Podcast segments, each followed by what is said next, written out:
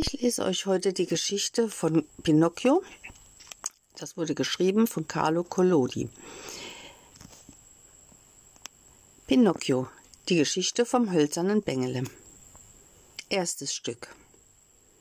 Ein Holzscheit, das sprechen, lachen und weinen kann.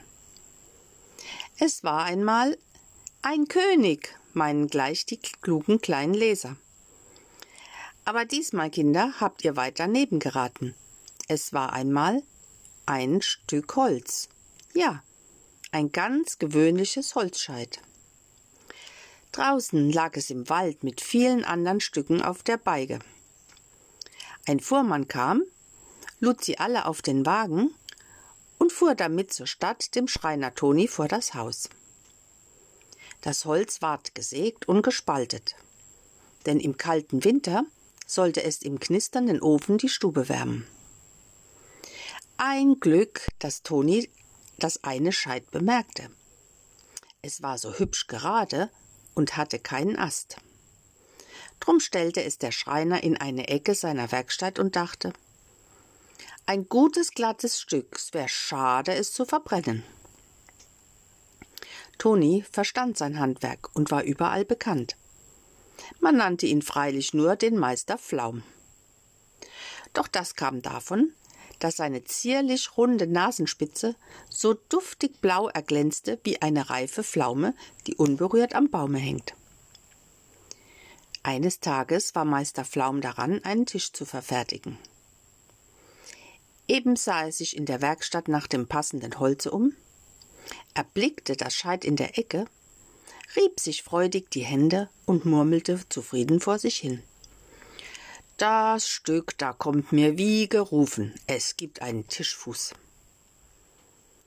Gleich nahm er das scharfe Beil, um die Rinde abzuschlagen.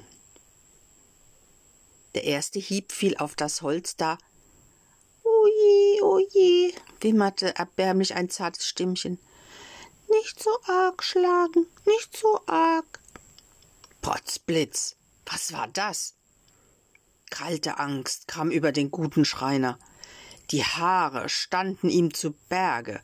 Er hatte nicht mehr Zeit, die ausgestreckte Hand mit dem Beile sinken zu lassen, und so stand er unbeweglich da, wie das Einfahrtszeichen an der Eisenbahn, wenn es dem daherbrausenden Zuge Halt gebietet. Nach einiger Zeit erholte sich Meister Flaum von seinem Schrecken und nun durchsuchte er ängstlich die ganze Werkstatt. Es war niemand zu sehen. Er guckte unter die Hobelbank. Niemand. In den stets verschlossenen Schrank. Niemand. In den Korb mit den Hobelspänen und dem Sägemehl. Niemand. Er machte die Tür auf und sah auf die Straße. Auch niemand. Nanu? Mit erzwungenem Lachen kratzte sich der Schreiner hinter den Ohren und sprach Ganz klar, ich hab's. Das Stimmchen war eine närrische Einbildung. Nur wieder mutig an die Arbeit. Fest nahm er das Beil in die Hand. Kräftiger noch wie das erste Mal führte er den Hieb auf das Holz. Tief drang die scharfe Schneide ein. Aua, mir hat das weh getan, klagte laut das kleine Stimmchen.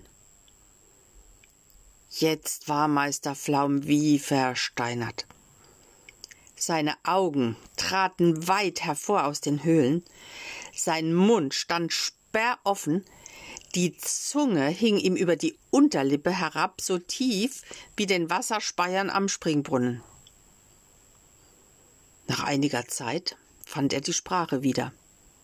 Aber er zitterte immer noch entsetzlich und fragte stotternd Wo mag denn nur dieses Jammerstimmchen hergekommen sein? Das Holz da wird doch nicht weinen und klagen können wie ein kleines Kind. Unmöglich. Schau mir's nur einer an, ist das nicht ein Scheit wie jedes andere? Hätte man es gesägt und gespaltet, so wäre es vielleicht längst zu Asche verbrannt. Nanu? Oder wirklich, es könnte sein, einer versteckt in dem Holze? Na, der hätte sich einen ungeschickten Platz gesucht. Wart, Dir will ich's bequemer machen, gleich helfe ich dir heraus. Sprach's, packte das unschuldige Scheit mit beiden Händen und warf es erbarmungslos an die Wand der Werkstatt. Nun stand er da ganz still. Er horchte, er neigte seinen Kopf gegen das Holz hin und lauschte. Zwei, drei, fünf Minuten waren schon vergangen. Alles blieb ruhig, nichts regte sich, gar nichts. Es ist doch zum Lachen, haha, sprach jetzt der mutige Schreiner und fuhr sich durch die struppigen Haare. Wie man dumm sein kann, versteht sich, das Stimmchen habe ich mir eingebildet. Nein, schon so viel Zeit verloren. Jetzt geht es in allem Ernst an die Arbeit. Und doch hat er immer noch Angst. Zwar fing er an, ein lustig Liedlein vor sich hin zu singen, aber er tat es nur, um sich Mut zu machen. Mit dem Beile getraute er sich nicht mehr an das verhexte Holz. Ein bisschen besser wollte er es doch behandeln. So spannte er das Scheit auf die Hobelbank, holte von der Wand einen langen Hobel und ließ ihn über das raue Holz hin und her gleiten. Auf einmal kichert's und lacht's in der Werkstatt. Hör auf, ich bin so kitzelig. Da war's mit Meister Flaums Mute vorbei. Wie vom Blitz getroffen sank er nieder und war wie tot. Als er wieder zu sich kam und die Augen aufmachte, merkte er, dass er auf dem Boden saß. Wenn ihr ihn hättet sehen können. Stach glotzten die Augen aus dem verstörten Gesichte, und die runde Nasenspitze saß mitten darin wie eine schwarz glänzende Tollkirsche. Zweites Stück. Meister Geppetto erhält das Stück Holz. Es klopfte an. Nur zu, rief der Schreiner. Er saß immer noch auf dem Boden. Ein lustiger Alter kam zur Tür herein. Es war der Geppetto. Von seinem Handwerk hatte er den Namen Schneefler, denn er war ein geschickter Holzschnitzer. Die bösen Buben in der Nachbarschaft hießen ihn freilich nur den Gälfinken. Seine gelbe Perücke hatte diesen Übernamen verschuldet. Der Schneeflaschepetto war sehr jähzornig. Gnad Gott dem, der ihn Gälfink nannte. Das machte ihn teufelswild, und im Zorne kannte er sich selbst nicht mehr. Guten Tag, Meister Toni, grüßte Geppetto artig. Was schaffst du denn da auf dem Boden? Ich will den Ameisen das ABC beibringen. Ein neuer Beruf, guten Erfolg. Was bringt dich heute zu mir, Geppetto? Eine kleine Sorge, Toni. Ich möchte dich um einen Gefallen bitten. Heute früh ist mir ein neuer Gedanke in den Kopf gekommen. Lass hören, sagte der Schreiner und stand vom Boden auf. Ich möchte mir einen hölzernen Hampelmann schnitzen denn ich habe eine neue Art erfunden, den Zauberhampel. Fechten und Seiltanzen muss er mir lernen. Dann reise ich mit ihm durch die Welt und verdiene mein Brot. Was meinst du dazu, Toni? Sehr gut, Gelfink, kreischte ein feines Stimmchen. Geppetto hörte Gelfink, ward vor Zorn rot wie eine Himbeere und fuhr den Schreiner wütend an. Warum sagst du mir eine Grobheit? Wer? Du! Gelfink hast du mich geheißen. Aber ich nicht. Wer denn? Vielleicht ich selber? Lüg nicht, du hast gesagt. Nein. Doch. Nein. Doch. Immer hitziger wird der Streit.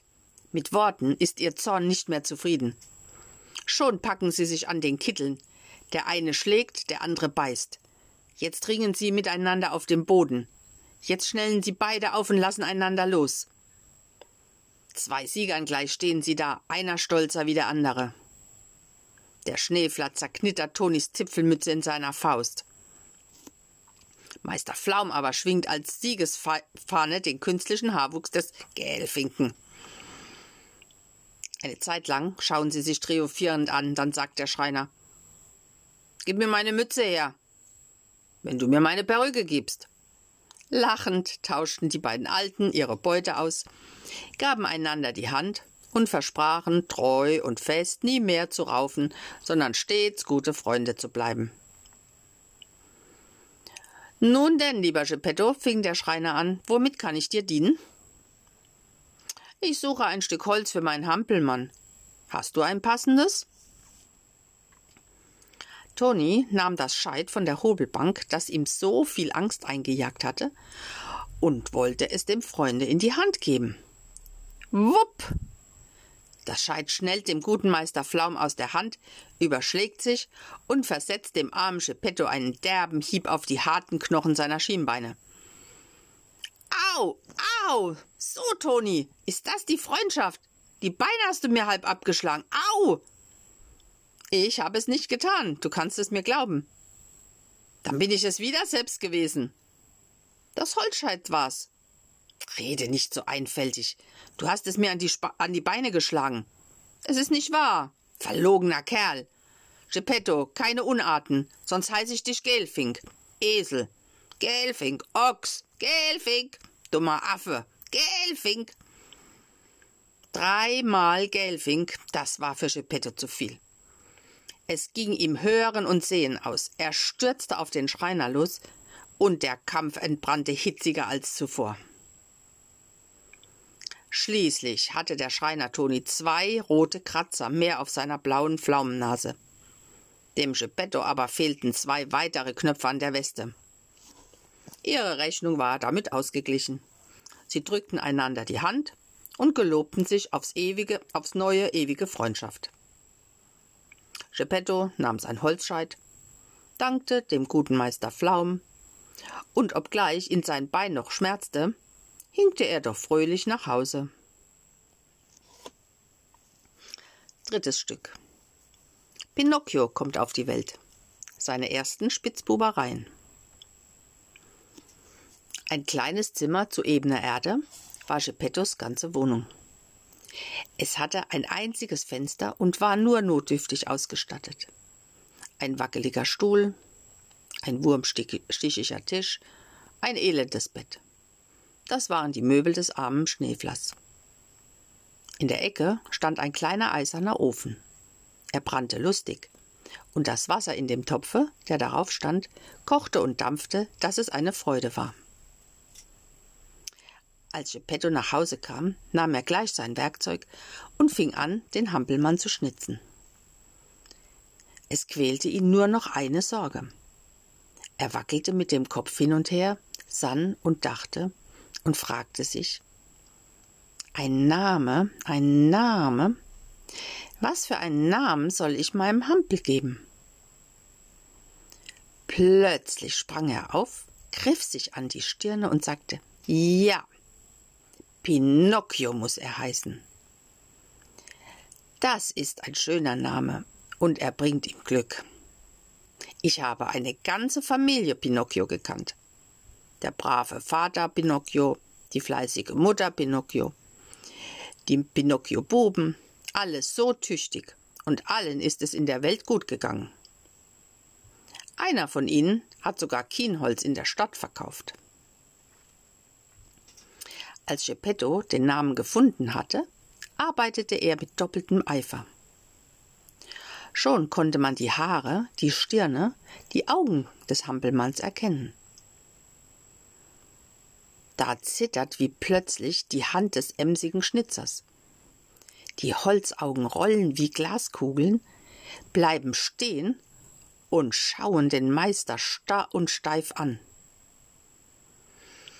Geppetto wurde stets ärgerlich, wenn ihn jemand fixierte und sagte jetzt gereizt Stiert mich nicht so blöde an, ihr hölzernen Glotzaugen. Allein die Augen kümmerten sich nicht um des Meisters Worte. Verstimmt arbeitete Geppetto weiter und formte die Nase. Eine neue Überraschung.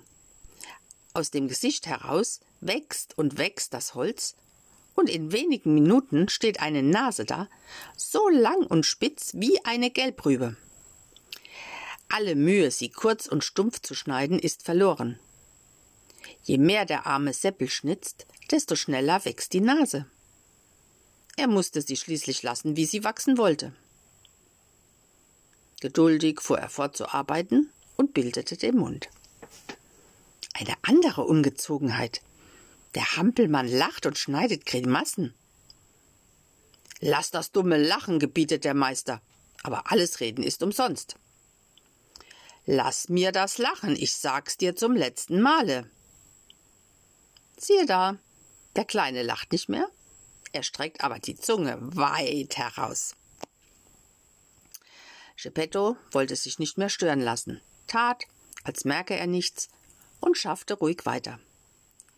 Das Kinn, der Hals, die Schultern, der Leib, die Arme, die Hände des hölzernen Männleins gelangen dem Künstler tadellos.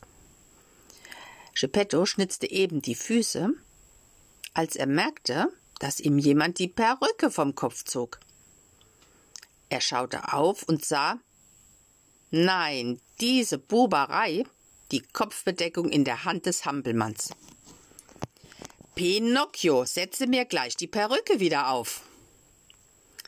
Der Schlingel aber hatte sich die gelbe Mütze schon über den eigenen Kopf gezogen und stak so tief darin, dass er schier erstickte. All diese Unarten des Hampelmanns verdarben dem wackeren Geppetto die gute Laune. Traurig und wehmütig hielt er mit der Arbeit inne und sprach Womit habe ich das verdient? Wollte ich nicht einen schönen, braven Hampelmann zu Wege bringen, und nun was soll das noch werden?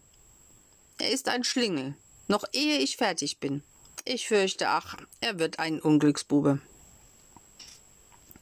Tränen glänzten dem guten Alten in den Augen. Er hätte am liebsten aufgehört zu schnitzen. Aber nun wollte er doch den Zauberhampel ganz ausführen. Unter des tüchtigen Meisters Hand entstanden ein paar zierliche Beine und Füße. Geppetto freute sich seiner Kunst, da erhielt er einen Tritt auf die Nasenspitze. Ich habe es nicht besser verdient, murmelte er. Ich hätte das alles früher erwägen müssen. Jetzt ist es zu spät. Hätte ich doch nie an einen Zauberhampel gedacht. Nun war das Werk vollendet, und der Meister sollte bald Zauber genug erleben. Geppetto nahm seinen hölzernen Bengel und stellte ihn auf den Boden, damit er das Gehen lerne. Der Hampel hatte steife Glieder und konnte noch nicht marschieren. Vater Geppetto führte ihn an der Hand und zeigte ihm, wie man einen Fuß vor den anderen stellt. Bald waren die Beine gelenkig und Pinocchio konnte allein im Zimmer einhergehen. Auf einmal bemerkte er die Türe ein Sprung auf die Straße und er rannte davon. Gleich lief ihm Geppetto nach, aber er konnte ihn nicht mehr einholen. Der Hampelmann sprang wie ein Hase. Wie klapperten seine Holzfüße auf dem Straßenpflaster. Hundert Bauernkinder, die mit Holzschuhen zur Kirche kommen, hätten keinen ärgeren Lärm machen können. Haltet ihn, packt ihn, schrie Vater Geppetto. Aber die Leute auf der Straße blieben alle höchst verwundert stehen, als sie den hölzernen Hampelmann wie einen Pudel rennen sahen. Dann fingen sie an zu lachen und lachten so toll, dass man sich's gar nicht vorstellen kann. Zum Glück kam ein Schutzmann. Der hatte den Spektakel gehört und dachte, es sei mal wieder ein Pferd durchgebrannt. Drum stellte er sich mit gespreizten Beinen mitten auf die Straße und war fest entschlossen, den Gaul zu halten und größeres Unglück zu verhüten. Bengele hatte schon von weitem das Hindernis erkannt, das ihm die ganze Spra Straße versperrte. Da kam dem Hampelmann ein schlauer Gedanke. Er rannte im vollen Laufe auf den Schutzmann zu, bückte sich flink und wollte ihm zwischen den weit gespreizten Beinen durchschlüpfen. Aber er hatte sich verrechnet. Der stramme Polizist rührte sich nicht vom Platze. Mit einer geschickten Handbewegung hatte er schon den Durchbrenner gefasst. Ratet mal wie? Die Nase war Pinocchios Unglück. Sie war ja viel zu lang. Der Schutzmann erwischte sie und hielt ihn daran fest. Er übergab den Schlingel gleich dem Vater Geppetto. Schon wollte ihm dieser eine kräftige Ohrfeige geben, aber es ging nicht. Ratet mal warum? In seiner Eile hatte der Schneeflatt dem Hampelmann keine Ohren geschnitzt. Da fasste der Meister den Kleinen im Genicke und schob ihn fort. Pinocchio sperrte sich so gut er konnte, aber es half ihm nichts. Geppetto wackelte ganz bedenklich, bedenklich mit dem Kopf und sprach Marsch, nach Hause. Pass nur auf, daheim wollen wir miteinander abrechnen. Da der Wind von dieser Seite pfiff, wollte Pinocchio nicht mehr weiter und legte sich langwegs auf den Boden. Es dauerte nicht lange, so kamen auch schon ein paar Straßenbummler und stellten sich um die beiden herum. Sie schwatzten hin und her. Armes kleines Hampelchen, meinte einer. Du hast recht, wenn du nicht nach Hause willst. Der Geppetto ist ein Grobian und will dich halb totschlagen. Andere spöttelten boshaft und sagten, der Schneeflasche Petto, ja, ja, er hat ein zuckersüßes Gesicht, aber man kennt ihn. Ein Unmensch ist er, ein Rabenvater. Bei diesem Ungeheuer wird der unschuldige Kleine gut aufgehoben sein. Seht doch mal wieder die kluge Polizei. Immer größer ward die Menschenmenge, immer lauter ihr Schimpfen. Da kam der Schutzmann wieder, verhaftete den Meister Geppetto und führte ihn fort ins Gefängnis. Der unglückliche Alte trat, tat keine Widerrede. Er weinte still und sprach Der Zauberhampel wird mein Sorgenkind. Wie habe ich mir doch Mühe gegeben, einen ordentlichen Klein aus dem Holz zu schneiden. Wenn man doch nur alles vorher denken könnte. Jetzt bin ich selber schuld an meiner Schande. Guter Vater Geppetto, das war nur ein schwacher Anfang. Wenn du ahnen könntest, was für Sorgen und Leiden dein Zauberhampel noch über dich bringt, du müsstest völlig verzweifeln.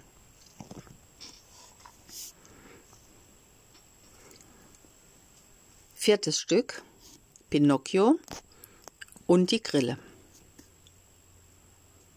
Geppetto wurde unschuldig ins Gefängnis geführt, Pinocchio, der Schlingel, war frei. Hättet ihr ihn sehen können, wie er davonlief. Er wollte keinen einzigen Menschen mehr sehen, sprang zur Stadt hinaus in die Felder, setzte über hohe Dornenhecken und dichte Brombeerstücke. Er machte Sprünge über Löcher und Wassergräben wie ein flinkes Reh und irrte ziellos umher wie ein gehetzter Hase. Endlich kam er nach Hause. Die Türe stand noch offen. Er trat ein und schlug sie hinter sich zu. Dann setzte er sich mitten in der Stube auf den Boden, holte tief Atem und stieß die Luft wieder aus dem langen, mit einem langen, zufriedenen Ah. Leider dauerte seine Behaglichkeit nicht lange. Es gab ein Geräusch im Zimmer, ein Kirpsen. Krie, krie, krie.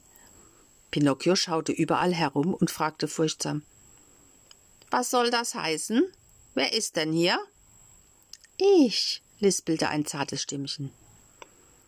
Pinocchio drehte sich um und sah eine schwarze Grille langsam die Wand hinaufklettern.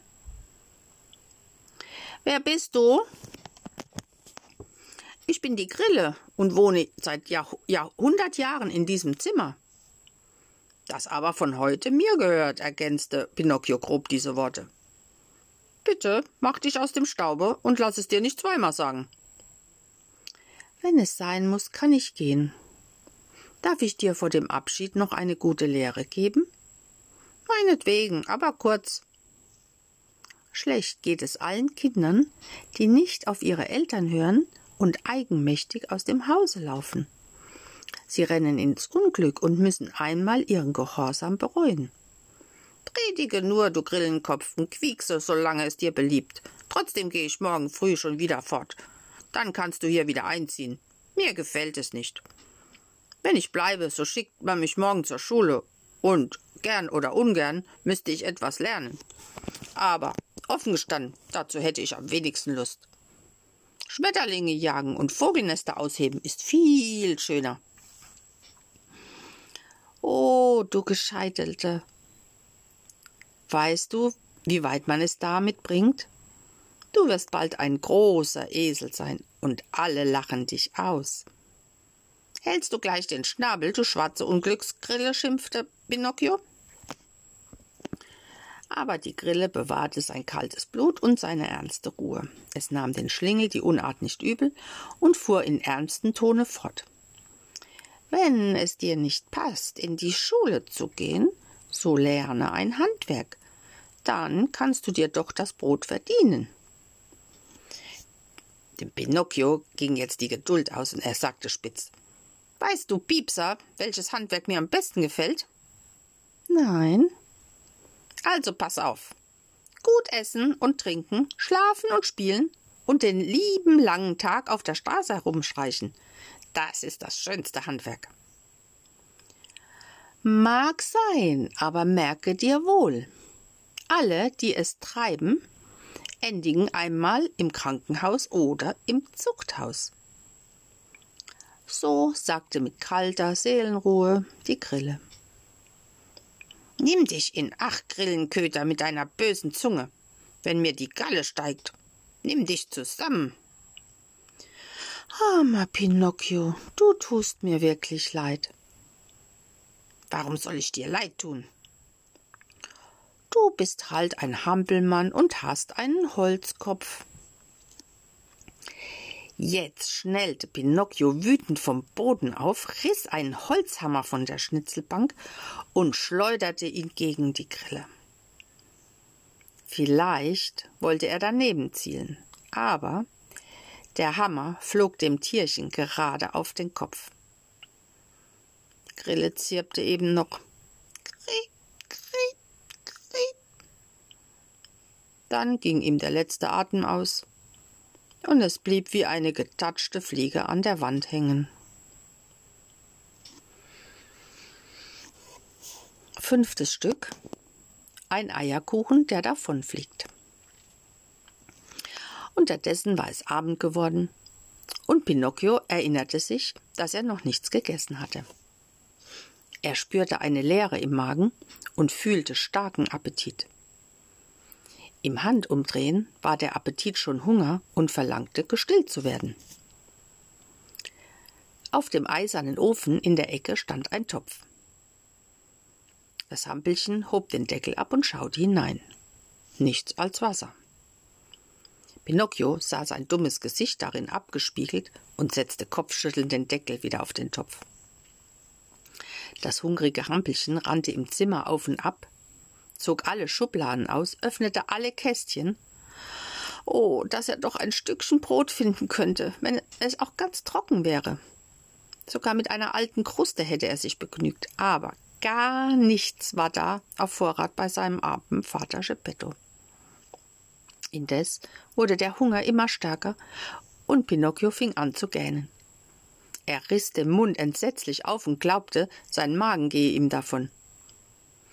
Mutlos und verzweifelt fing er an zu weinen und sprach Ja, ja, die Grille hat doch recht gehabt und hat es so gut mit mir gemeint. Aber ich war eigensinnig und unartig. Ich habe dem Vater nicht gehorcht und bin ihm davongelaufen. Wenn doch nur der Vater da wäre. Durch meine Schuld ist er ins Gefängnis gekommen und ich muss daheim vor Hunger sterben. Der Hunger tut so weh. Er ist eine schreckliche Krankheit.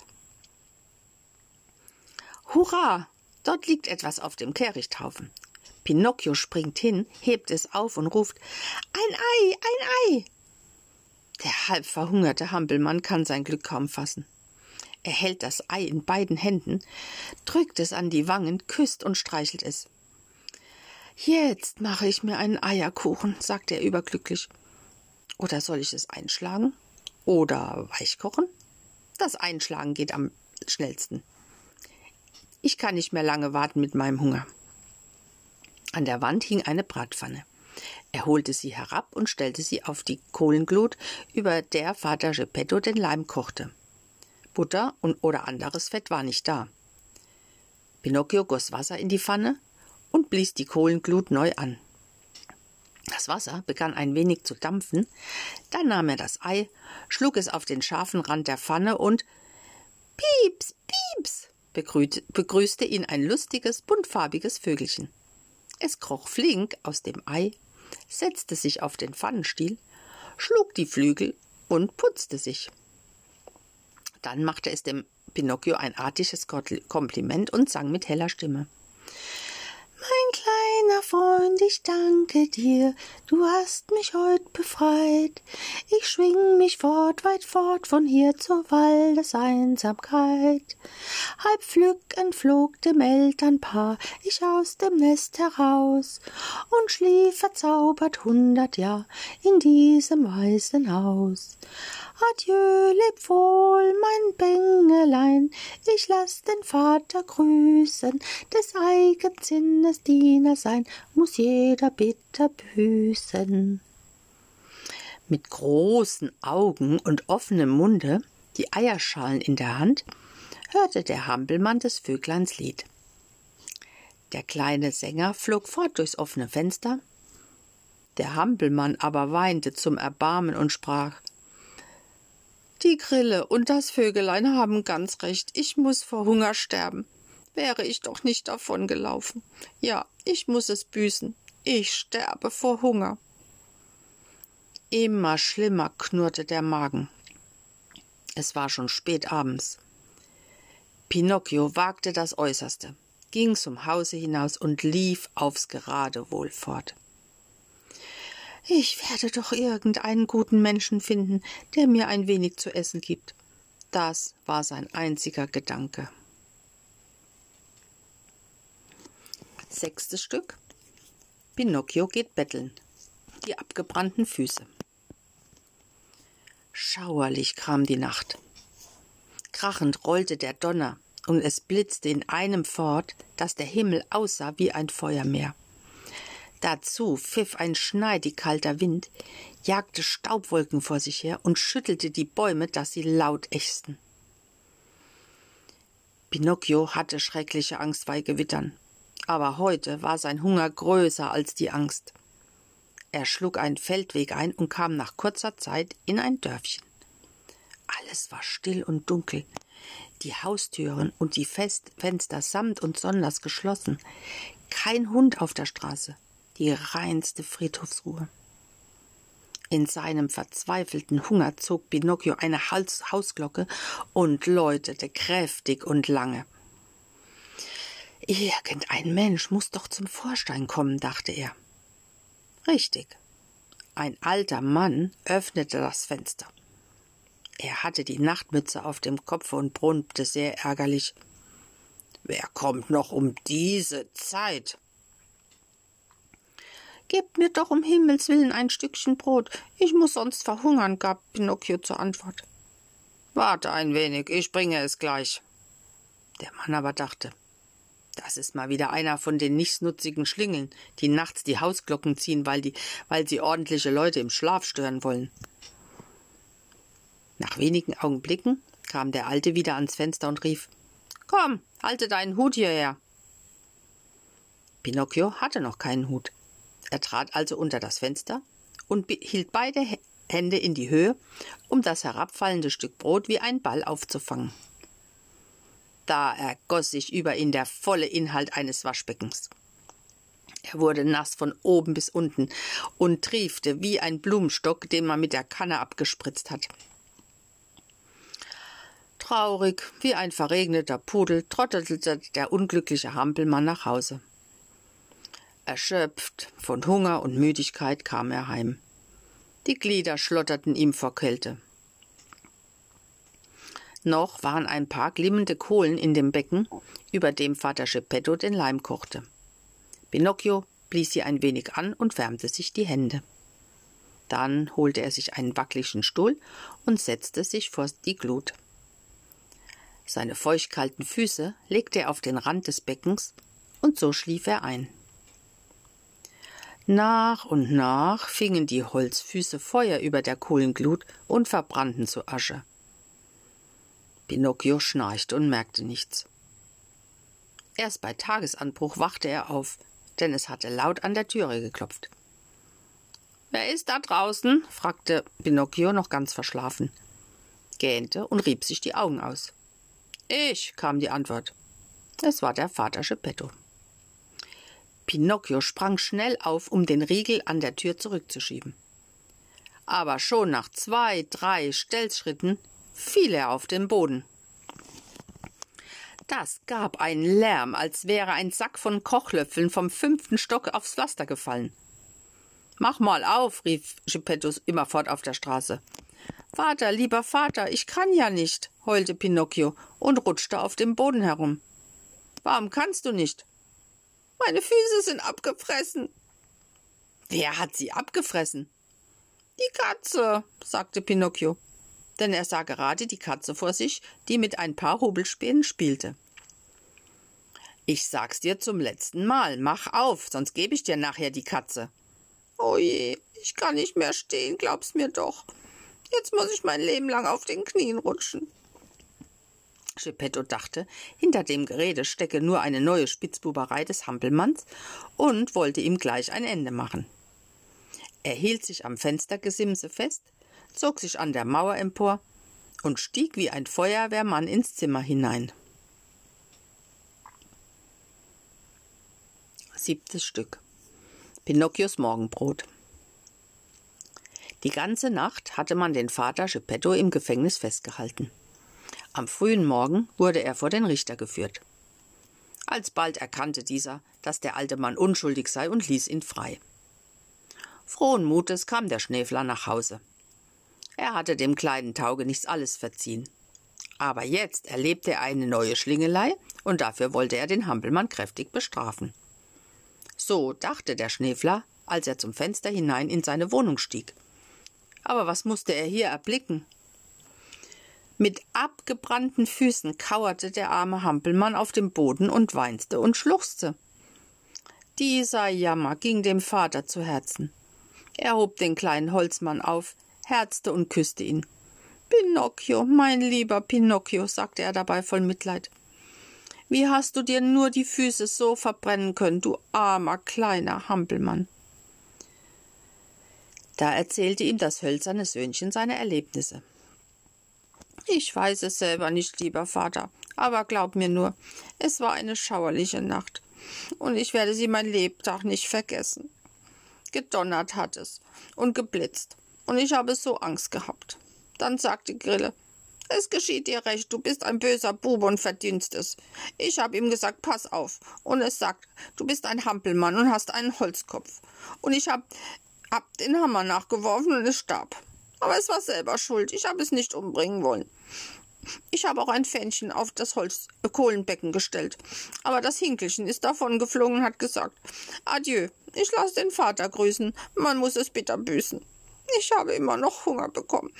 Und dann hat der Alte mit der Nachtmütze zum Fenster hinausgeguckt und gesagt, komm halt deinen Hut hierher. Und ich bekam eine ganze Schüssel voll Wasser auf dem Kopf. Es ist doch keine Schande gewesen, dass ich um ein Stückchen Brot gebettelt habe, Geld nicht. Ich ging gleich heim und habe immer noch so arg Hunger. Ich habe so nasse, kalte Füße gehabt. Und an den Kohlen wollte ich sie wärmen. Dann bist du heimgekommen und meine Füße waren abgebrannt. Jetzt habe ich immer noch Hunger und keine Füße mehr. Dem guten Vater Geppetto rannen die Tränen über die Wangen, als er die traurige Geschichte seines Zauberhampels hörte. Er hatte allerdings von der ganzen Erzählung nur so viel verstanden, dass der Kleine fast Hungers sterbe. Deshalb zog er drei Birnen aus der Tasche, gab sie ihm und sprach Iss und werde wieder froh. Ich habe mir das Obst zum Frühstück gekauft, aber du armes Hampelchen bist hungriger wie ich. Sei so gut und schäle mir die Birnen. Schälen? Verwundert schüttelt Vater Geppetto den Kopf. Bist du so verwöhnt und heikel? Das taugt nichts, Pinocchio. Ein Feinschmecker darfst du mir nicht werden. Wer weiß, wie es dir noch gehen kann im Leben. Du hast schon recht, Vater, aber ich esse nie Obst mit Schalen, sonst bekomme ich Leibweh. Geppetto zog sein Taschenmesser heraus und schälte dem Kleinen die drei Birnen. Die Schalen legte er hübsch zusammen auf den Tisch. Pinocchio hatte von der ersten Birne nur noch den Butzen in der Hand und wollte ihn wegwerfen. Seppel, äh, Geppetto hielt ihm den, ihm den Arm und sagte, Langsam, mein Lieber, das legen wir zu den Schalen. Aber den Butzen esse ich niemals, sagte das Hampelchen und tat dabei sehr entrüstet. Wer weiß, versprich nicht zu viel, mahnte der kluge Vater. Die Putzen kamen zu den Schalen auf den Tisch. Pinocchio hatte mit Heißhunger die drei Birnen verzehrt, machte ein verdrießliches Gesicht, gähnte weit und sprach Ich hab noch mehr Hunger. Aber, liebes Kind, es ist nichts mehr da. Gar nichts mehr? Nur noch diese Schalen und Butzen. Dann will ich einmal eine Schale versuchen.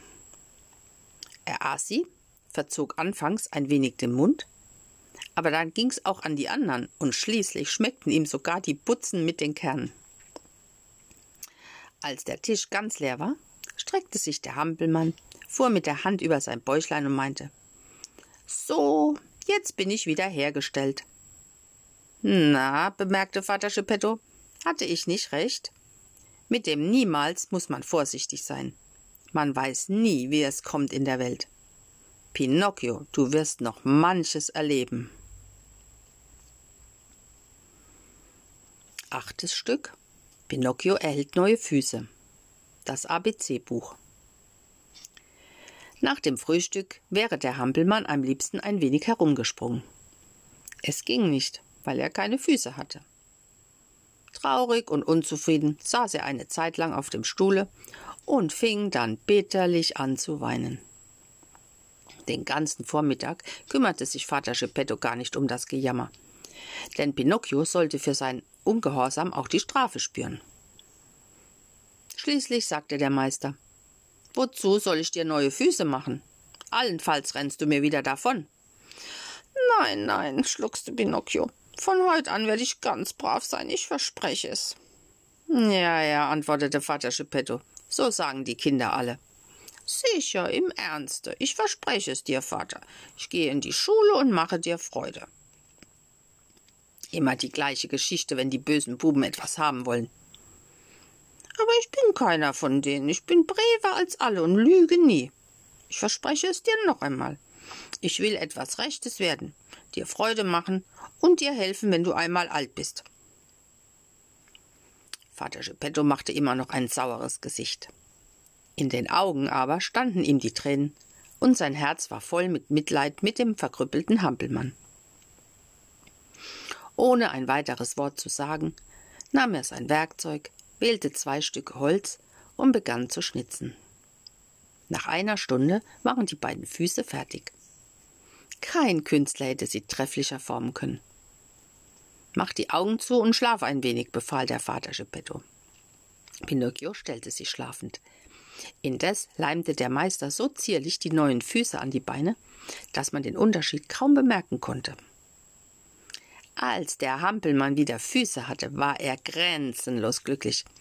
Er hüpfte im Zimmer umher, schlug ein Dutzend Burzelbäume, klatschte mit seinen Holzhänden und sprach Vater, wie bist du so gut gegen mich? Jetzt will ich auch gleich zur Schule gehen. Recht so, mein Sohn. Aber ich sollte ein Kleid haben. Vater Geppetto war schrecklich arm. Den letzten Pfennig hatte er ausgegeben aber er wusste sich zu helfen. Das Hampelchen erhielt ein Gewand von geblümtem Papier, Schuhe von Baumrinde und eine Kappe von weichem Brot. Pinocchio goss Wasser in eine Schüssel und spiegelte sich darin. Er schaute an sich herunter, neigte sich nach links und rechts und meinte Wie ein feiner Herr sehe ich jetzt aus. Sei nicht eitel, mahnte der Vater. Wir sind arme Leute und können keine teuren Stoffe kaufen. Auch ein einfaches Kleid ist schön, wenn es rein ist. Das merke dir wohl und achte auf dein Gewand. Pinocchio hörte nie gern gute Lehren an. Er lenkte das Gespräch auf etwas anderes und sagte Wenn ich zur Schule gehen soll, fehlt mir immer noch die Hauptsache, nämlich das ABC-Buch. Wahrhaftig, aber wie eines bekommen? Man kauft es beim Buchhändler. Wer bezahlt es? Ich habe kein Geld. Ich auch nicht, sagte traurig der alte Vater. Pinocchio war sonst immer lustig und froh, aber jetzt war er ernst und unglücklich. Auch ein Kind begreift und fühlt es, wie bitter die wahre Armut ist. Bleibe ein paar Minuten allein, unterbrach Vater Geppetto das düstere Schweigen. Er zog seinen groben Kittel an und ging zum Hause hinaus. Bald kehrte der alte Mann zurück und brachte ein ABC-Buch für seinen Kleinen mit. Den Kittel hatte er nicht mehr an. Der Arme ging hemdärmelig, und schon fing es an zu schneien. Als er ins Zimmer trat, fragte Pinocchio Dein Kittel, Vater? Ich habe ihn verkauft. Warum hast du ihn nicht behalten? Er machte mir zu warm. Hier hast du dein ABC-Buch. Der hölzerne Hampelmann fühlte in diesem Augenblick die große, unergründliche Liebe, die aus dem Vaterherzen sprach. Vater, lieber Vater, konnte er nur sagen, hing sich dem guten Alten an den Hals, küsste ihn und schmiegte sich zärtlich an seine Wangen. Neuntes Stück. Pinocchio verkauft das ABC-Buch und geht ins Kasperletheater. Am anderen Morgen nahm Pinocchio das ABC-Buch unter den Arm und machte sich auf den Weg zur Schule. Tausend Gedanken gingen ihm durch den Kopf, er baute prächtige Luftschlösser und redete vor sich hin. Jetzt gehe ich in die Schule und bis heute Abend kann ich schon lesen. Morgen lerne ich schreiben, übermorgen rechnen. Geschickt wie ich bin, verdiene ich bald viel Geld und zuallererst kaufe ich meinem Vater einen schönen Kittel. Von feinem Tuch muss er sein. Was Tuch? Nein, von Gold und Silber und die Knöpfe Edelsteine. Der arme Mann verdient's. Hemdärmelig muss er einhergehen, damit ich mein, mit meinem Buch zur Schule gehen kann. Und diese Kälte. Wie gut ist mein Vater, wie sehr liebt er mich. Nie will ich es vergessen und fleißig lernen. Das Hampelchen war so in seinen guten Gedanken versunken, dass es eine Weile stehen blieb. Da klingt aus der Ferne fröhliche Musik an sein Ohr. Deutlich waren die hellen Flöten zu unterscheiden. Didel, didel, di, didel, didel, di. Und der große Brummbass. Bum, bum, bum, bum, bum, bum. Die Töne kamen vom anderen Ende einer langen Straße, die hinaus ans Meer führte. Dort lag vor der Stadt ein großer freier Platz. Was für Musik ist das? Schade, dass ich heute zur Schule muss, sonst. Schon schwankten die guten Vorsätze. Pinocchio stand am Scheideweg. Zur Schule oder zur Musik. Heute höre ich die Musik an, morgen gehe ich zur Schule. Für Schule ist immer noch Zeit, sie läuft nicht davon. So entschied sich der Schlingel. Alle guten Vorsätze waren vergessen. Er schlug die Seitenstraße ein und lief zur Stadt hinaus. Immer deutlicher ward die Musik, immer mehr Menschen gingen denselben Weg. Pinocchio kam auf den großen Platz und sah die Musikanten am Eingang einer bunt bemalten Messbude. Eine Menge Leute standen davor, und Pinocchio fragte einen Knaben Was kann man hier sehen? Lies den Zettel dort, so weißt du es. Ich täte es gern, aber leider kann ich gerade heute noch nicht lesen. Du bist ein netter Esel. Ich will es dir lesen. Höre. Großes Kasperle-Theater. So steht dort mit feuerroten Buchstaben. Hat das Stück schon lange angefangen? Eben geht es an. Was kostet der Eintritt? 20 Pfennig. Pinocchio brannte vor Neugierde und schämte sich nicht, den Buben zu fragen. Willst du mir nicht bis morgen zwanzig Pfennig leihen? Ich täte es gern, spottete ihn dieser aus, aber heute kann ich es gerade nicht. Für zwanzig Pfennig gebe ich dir meinen Kittel, sagte der Hampelmann. Was tue ich mit einem beblümten Papierkittel? Wenn es regnet, pappt er mir auf den Rücken. Kauf mir meine Schuhe ab. Mit denen könnte man allenfalls Feuer anmachen. Was gibst du mir für meine Kappe? Eine Kappe von weichem Brot. Die Mäuse kommen und fressen mir, sie mir vom Kopfe weg. Pinocchio trippelte von einem Fuß auf den anderen. Der Mut ging ihm aus. Er zögerte. Er kämpfte mit sich selber. Endlich sagte er: Gib mir zwanzig Pfennig für das ABC-Buch. Ich kaufe nichts von anderen Kindern, sagte der kluge Knabe. Komm her, für zwanzig Pfennig nehme ich das ABC-Buch, rief ein Lumpenmann, der eben mit seinem Karren dazukam. Sofort wurde der Handel abgeschlossen. Pinocchio, Pinocchio, hast du alles vergessen? Der arme Vater Geppetto hat ja gestern das ABC-Buch gekauft. Er hat dafür seinen einzigen Kittel dran gegeben und geht jetzt hemdärmelig bei Schnee und der harten Kälte.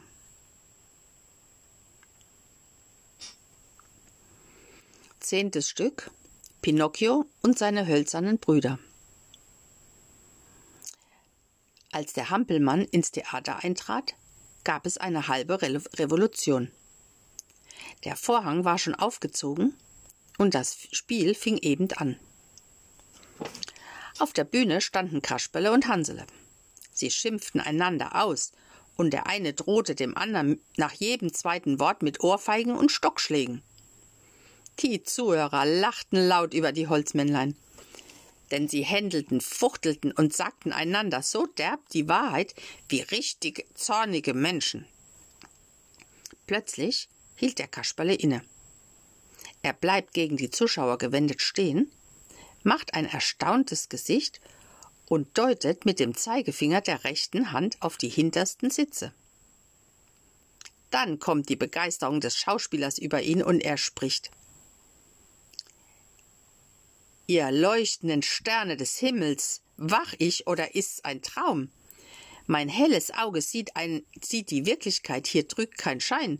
In der Zuschauerletzten Reihe sitzt unser Pinocchio. Der Pinocchio, er ist's, der Pinocchio, ruft Hänsele jetzt ebenso freudig entzückt. Der Pinocchio, leibhaftig der Pinocchio, schreit auch Rosalinde und streckt die Nase zwischen den Kulissen heraus. Pinocchio, Pinocchio, ertönt's darauf in den verschiedensten Stimmen, und die Holzfigürchen hüpfen auf die Bühne hinaus. Kasperle übertont alle mit seinem Rufe. Komm her zu mir, komm herauf, komm an mein Herz, komm, Pinocchio, komm zu deinen hölzernen Brüdern. Die Einladung war zu lieb. Der Hampelmann konnte nicht widerstehen. Er tat einen Sprung von seinem letzten Platze auf die ersten Sitze, einen zweiten auf den Kopf des Dirigenten, mit dem dritten war er auf der Bühne. Was gab es da ein Wiedersehen, wie viele Küsse. Hier sah man die echte Geschwisterliebe. Pinocchio fühlte sich selig in diesem tollen Durcheinander. Der Anblick war rührend, ohne Zweifel. Aber die Leute im Zuschauerraume wurden ungeduldig und riefen Weitermachen. Vorwärts. Wir wollen das angefangene Stück. Was kümmerten sich die hölzernen Spieler darum? Der Lärm war immer ärger. Sie hatten eben Pinocchio auf die Schulter gehoben und betrachteten ihn unter den Lichtern der Bühne. Da trat Feuerschlund heraus, der Theaterdirektor. Er war ein schauerlicher Mann. Wer ihn ansah, bekam Angst. Er trug einen Bart, der so schwarz war wie ein Tintenklecks und so lang, dass er bis auf den Boden reichte. Sein Mund glich einem Backofen und Augen hatte er wie Straßenlaternen mit roten Scheiben. In seiner Hand wirbelte eine Hundepeitsche, aber die Riemen bestanden aus Schlangen und Wolfsschwänzen. Bei seinem plötzlichen Auftreten ward es mäuschenstill. Alle hielten den Atem an. Man hätte eine Fliege hören können. Die armen Holzfigürchen, Männlein und Weiblein zitterten wie Pappelblätter. Warum störst du mein Theater? brüllte der Direktor den Pinocchio an. Und seine Stimme war so rau und gruselig wie die eines Menschenfressers, wenn er den Schnupfen hatte. Verzeihung, geehrter Herr, winselte Pinocchio, es war nicht meine Schuld. Schon gut, das wollen wir nachher untersuchen. Als das Stück zu Ende war, ging der Direktor in seine Küche, wo ein ganzer Hammel für sein Nachtessen gerichtet war. Er hing an einem Spieß und wurde langsam über dem Feuer gedreht. Eben fehlte noch ein wenig Holz, um ihn fertig zu braten. Darum rief der Direktor den Kasperle und den Hansel und befahl Holt mir den fremden Hampel her, den ich drinnen an den Nagel gehängt habe. Er hat sehr dürres Holz, damit kann ich meinen Hammel fertig braten. Kasperle und Hansele wollten nicht gleich gehorchen. Aber ein wilder Blick des Direktors genügte, dass sie gingen. Sie brachten den armen Pinocchio zur Küche. Umsonst drehte und wand er sich wie ein gefangener Fisch, Umsonst war sein Jammern. Vater, Vater, hilf, ich will nicht sterben, ich will nicht verbrennen.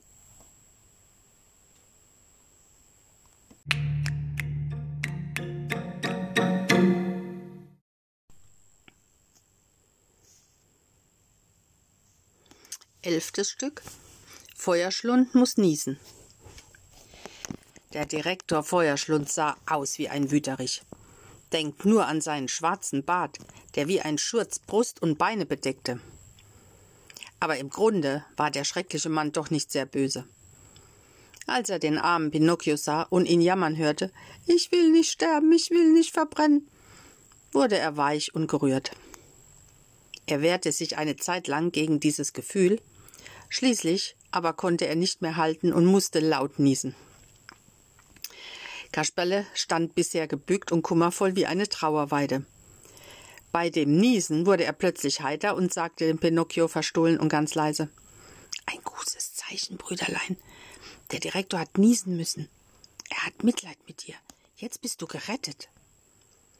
Wenn sonst die Menschen gerührt sind, weinen sie oder tun, als ob, als ob sie's in den Augen bisse. Feuerschlund musste in solchen Fällen immer niesen. Wer es wusste, merkte ihm gleich die innere Rührung an. Nach dem Niesen setzte der Direktor wieder sein wildes Gesicht auf und fuhr den Pinocchio an. Lass das heulen. Ich bekomme Magenweh von deinem Jammern. Schon drückt's mich wieder. Hatzi, Hatzi, musste er noch zweimal niesen. Gesundheit, sagte Pinocchio. Dankeschön. Leben deine Eltern noch? fragte der Feuerschlund. Der Vater ja, die Mutter habe ich nie gekannt. Was für ein Elend wäre es für deinen Vater, wenn ich dich jetzt ins Feuer geworfen hätte. Armer Vater, du tust mir leid. Azi, Azi, Azi. Dreimal musste er niesen. Gesundheit, sagte Pinocchio. Dankeschön. Eigentlich muss ich dir aber auch leid tun. Schau da. Ich habe kein Holz mehr, um den Hammel fertig zu braten, und du hättest gerade einen guten Dienst getan. Aber jetzt habe ich Mitleid mit dir, und es ist nichts mehr zu machen. Ich will dafür einen von meinen Schauspielern aufs Feuer legen. Eda, Gendarmen! Gleich erschienen zwei lange Holzgendarme. Sie trugen einen altmodischen Helm auf dem Kopf und schwangen ihre Säbel. Mit rauer Stimme sagte der Direktor. Fasst den Kasperle, bindet ihn und legt ihn hier auf das Feuer. Mein Hammel muss gar werden. Denkt euch den Schrecken des unschuldigen Kasperle. Seine Beine knacksten zusammen und er fiel stracks auf die Nase.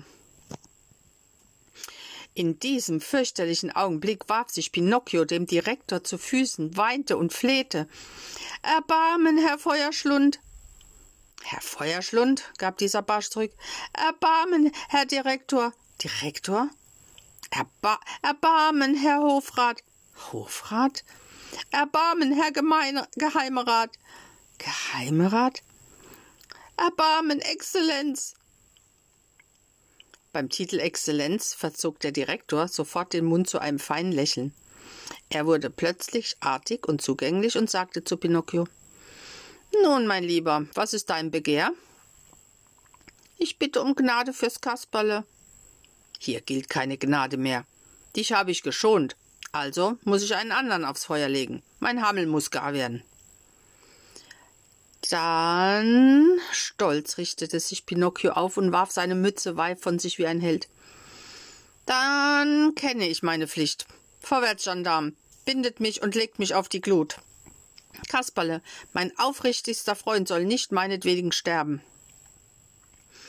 All die hölzernen Leutchen jammerten laut. Die beiden Gendarmen weinten wie kleine Kinder. Feuerschlund blieb anfangs hart und unerbittlich. Er schien so gefühlslos und kalt wie ein Eisklotz.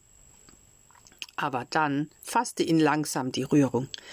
Er musste vier, fünfmal niesen, nahm den Pinocchio zärtlich in seine Arme und sprach Du bist ein braver Hampelmann, komm her und gib mir einen Kuss.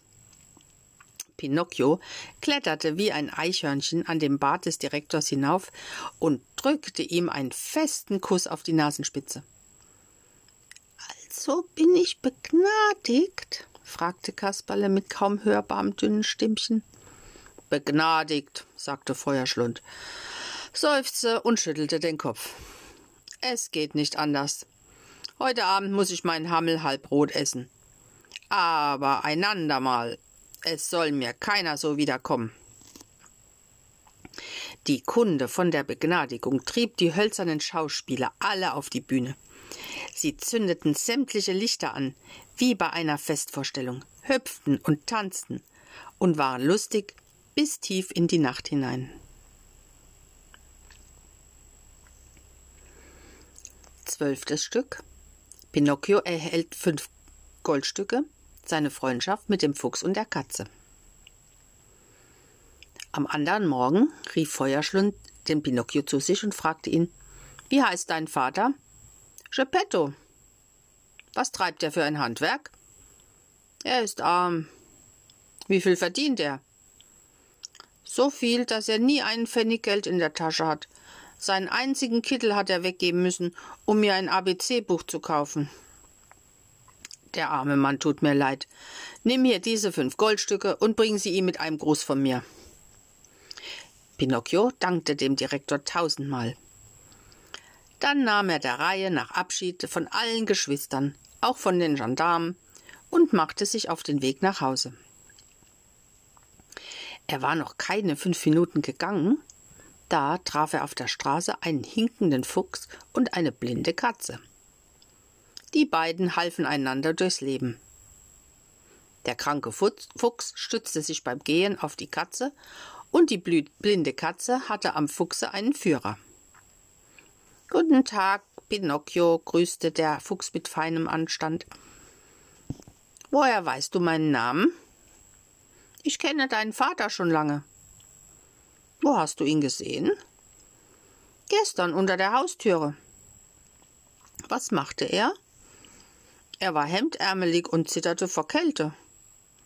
Armer Vater, aber, so Gott will, sollst du von heute ab nicht mehr frieren. Wieso?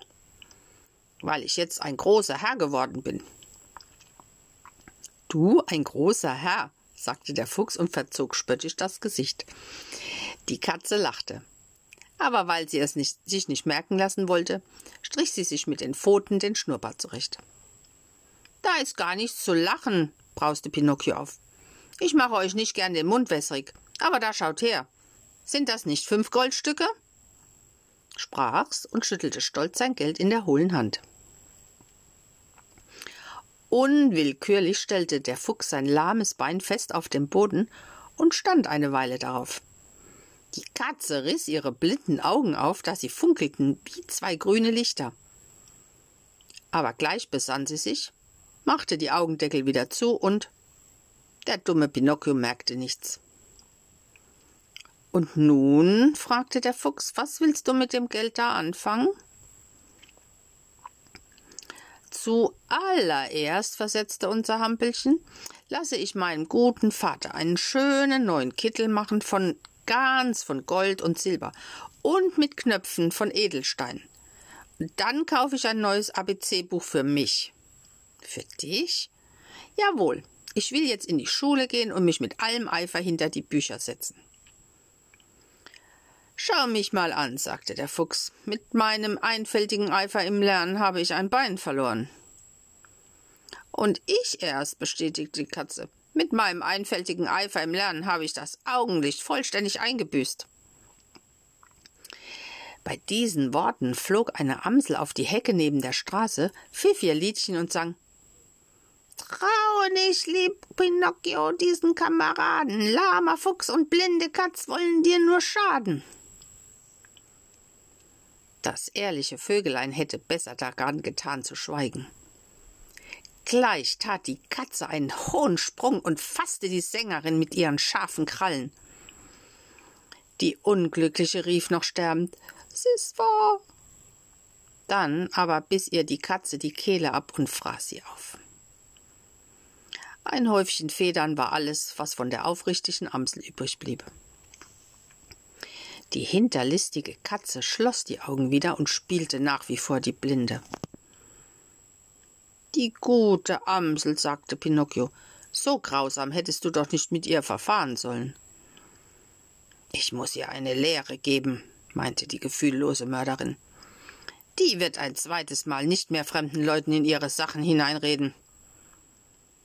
Die drei waren indes schon ein gutes Stück weitergegangen und nahe bei Pinocchios Heimat angelangt. Da blieb der Fuchs plötzlich stehen und, als wäre ihm eben ein besonderer Gedanke gekommen, sagt er Pinocchio, willst du nicht dein Geld vervielfältigen? Was meinst du damit? Willst du nicht aus deinen lumpigen fünf Goldstücken hundert oder tausend oder zweitausend machen? Freilich, aber wie? Ganz einfach. Du gehst nicht nach Hause, sondern mit uns. Wohin? Aufs Wunderfeld.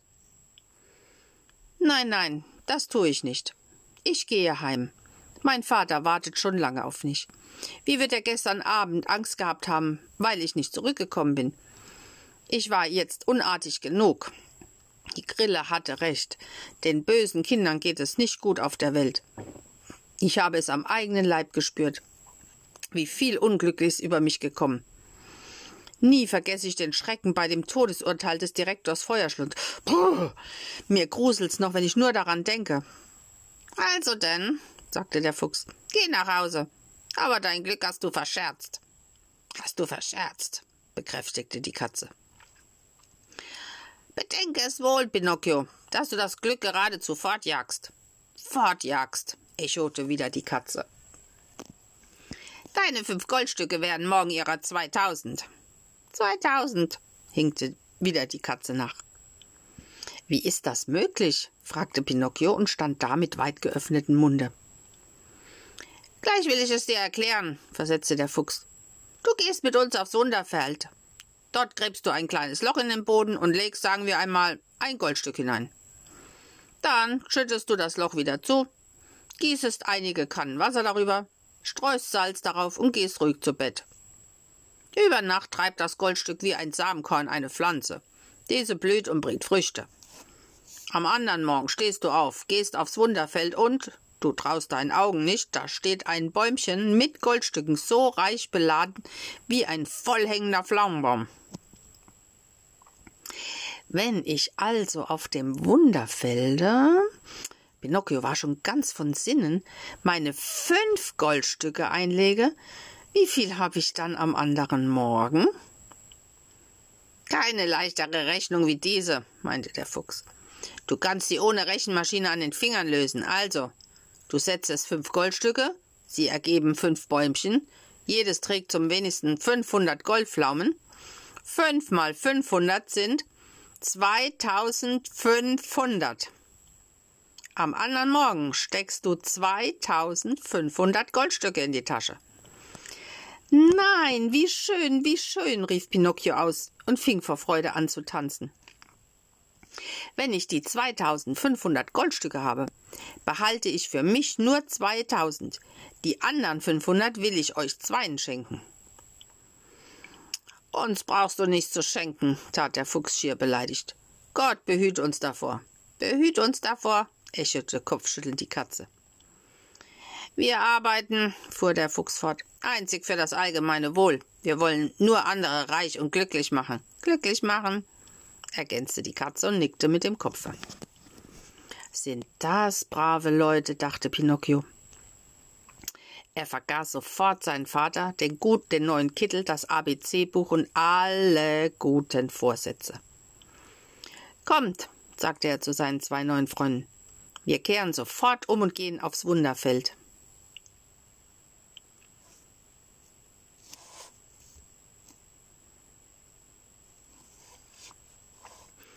Dreizehntes Stück im Gasthaus zum geleimten Vogel.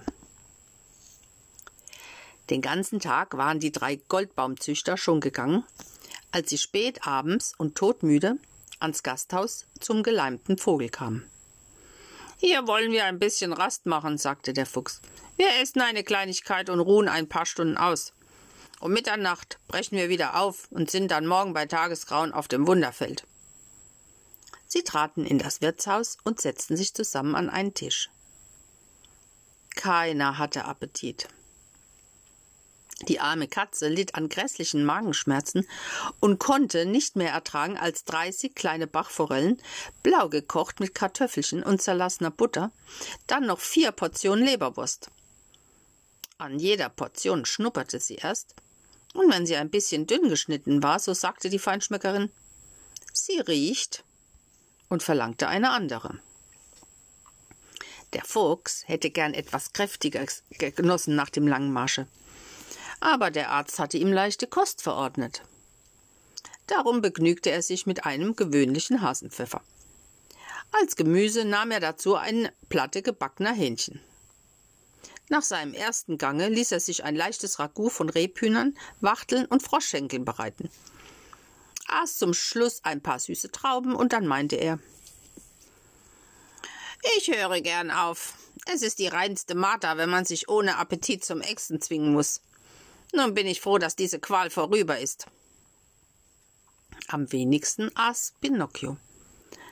Er nahm ein paar Nusskerne und ein bisschen Brot. Alles andere ließ er stehen.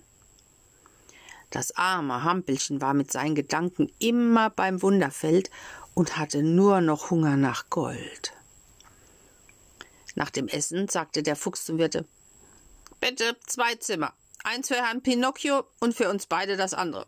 Wir wollen uns eine kurze Ruhe gönnen, bis Mitternacht. Dann müssen wir weiter. Kurz vor zwölf soll man uns wecken. Nicht vergessen. Gewiss, meine Herrschaften, es wird alles gewissenhaft besorgt, sagte der Wirt. Dabei sah er den Fuchs und die Katze mit verständnisvollem Blick an, als wollte es sagen, wir sind alte Bekannte. Pinocchio legte sich zu Bett, schlief gleich ein und träumte. Es war ihm, als stände er mitten auf dem Wunderfelde. Das stand ganz voll von Pflaumenbäumchen, an ihnen hingen wie Pflaumen die Goldstücke. Der Wind ging leise durch die Blätter, die Goldstücke schlugen aneinander wie kleine Glöcklein und klangen Komm, Pinocchio, bim, bim, komm, Pinocchio, nimm. Schon streckte er im Traume die Hände aus, um nach den Goldglöckchen zu greifen. Da klopfte es dreimal fest an die Türe und er wachte auf. Der Wirt kam herein und sagte ihm, es schlage jetzt eben zwölf Uhr. Sind meine Begleiter schon gerichtet? fragte Pinocchio. Mehr als gerichtet. Vor zwei Stunden sind sie aufgebrochen. Warum hatten sie solche Eile? Frau Katze bekam Nachricht, dass ihr ältester Sohn an Kopf erkrankt und plötzlich in Lebensgefahr sei. Haben Sie das Essen bezahlt? Was denken Sie, Herr Pinocchio? Sie verkennen solche feingebildeten Personen. Da Sie heute von Ihnen zu Tisch gebeten wurden, durften Sie die freundliche Einladung doch nicht bezahlen. Das hieße taktlos behandeln. Schade. Diese Taktlosigkeit hätte ich Ihnen gar nicht übel genommen, sagte Pinocchio und kratzte sich hinter den Ohren. Haben Sie nicht hinterlassen, wo Sie mich erwarten? Am Wunderfeld morgen früh bei Tagesgrauen. Pinocchio zahlte mit einem 20-Markstück die gesamte Rechnung und verließ das Wirtshaus. Er konnte nur langsam vorwärts kommen, denn es war so stockdunkel, dass man die eigene Hand nicht vor dem Auge sah. Alles war totenstill. Kein Blatt an den, rauscht, an den Bäumen rauschte. Nur eine Nachteule flog über die Straße dem Pinocchio an der Nase vorbei. Erschrocken sprang er einen Schritt zurück und rief Wer ist da? Das Echo tönte aus der Umgebung zurück Ist da, da. Während er tastend weiterschritt, zeigte sich plötzlich ein matter Schein. Pinocchio trat näher und erkannte eine leuchtende Grille, die auf einem Straßensteine sah. Wie das Nachtlicht im gefärbten Glase erhellte das Tierchen um sich herum kümmerlich die dichte Dunkelheit. Wer bist du? fragte Pinocchio. Ich bin der Geist der Grille, erhielt er zur Antwort. So leise und hohl klang die Stimme, wie nur die Geister reden. Was willst du von mir? fragte der Pinocchio. Einen guten Rat will ich dir geben. Kehre um. Nimm die vier Stol Goldstücke, die du noch hast, und bringe sie deinem armen Vater. Er sitzt daheim und jammert, weil er dich so lange nicht mehr gesehen hat. Morgen ist mein Vater ein großer Herr, wenn ich ihm zweitausend Goldstücke bringe. Traue denen nicht, mein Kind, die dich von heute auf morgen reich machen wollen. Es sind Dummköpfe oder Betrüger. Hör auf mich und kehre um. Umkehren? Weitergehen will ich, und ich gehe weiter. Es ist spät in der Nacht. Ich gehe weiter. Es ist so dunkel. Ich gehe weiter. Ein gefährlicher Weg. Ich gehe weiter. Denke doch daran, dass man den Eigensinn bereuen muss.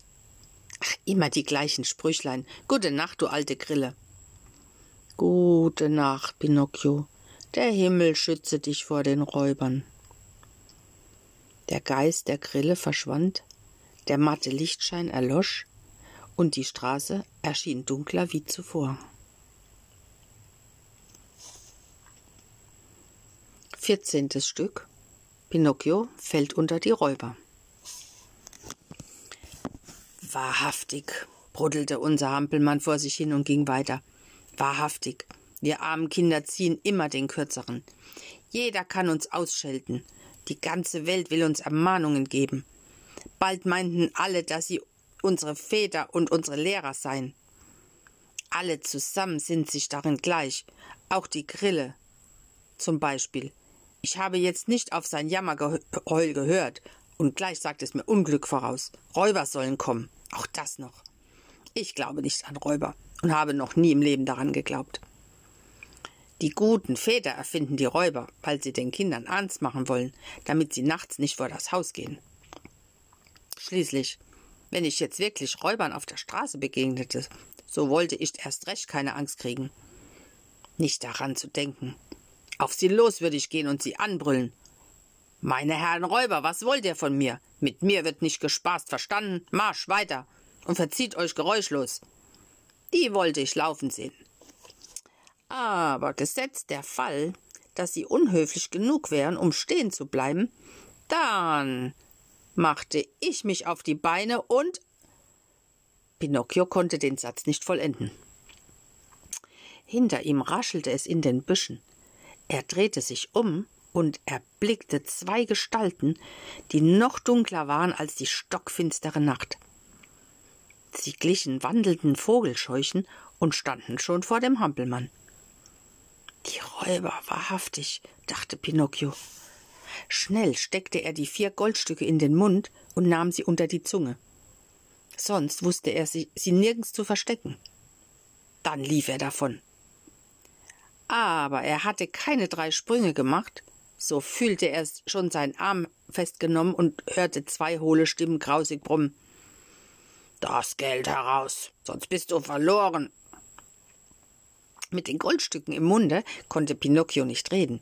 Er stellte sich darum dumm und gab den Räubern mit allerlei Zeichen zu verstehen, dass er ein armes Hampelmännchen sei und keinen roten Heller in der Tasche haben. Aus den Kutten der Räuber sprühten die Augen wie die hellen Lichter einer Eisenbahnlokomotive. Die geriebenen Burschen kümmerten sich um Pinocchios Geflunker nicht und sagten Mach vorwärts, keine langen Geschichten. Der Hampelmann drehte den Kopf hin und her und fuchtelte mit den Händen Ärger wie bisher. Heraus das Geld, oder du musst sterben, drohte nun der größere von den zwei Räubern. Sterben, wiederholte der andere. Nachher geht es an deinen Vater. An deinen Vater. Nein, nein, tut meinem armen Vater nichts, rief Pinocchio verzweiflungsvoll. Dabei klirrten die Goldstücke im Mund.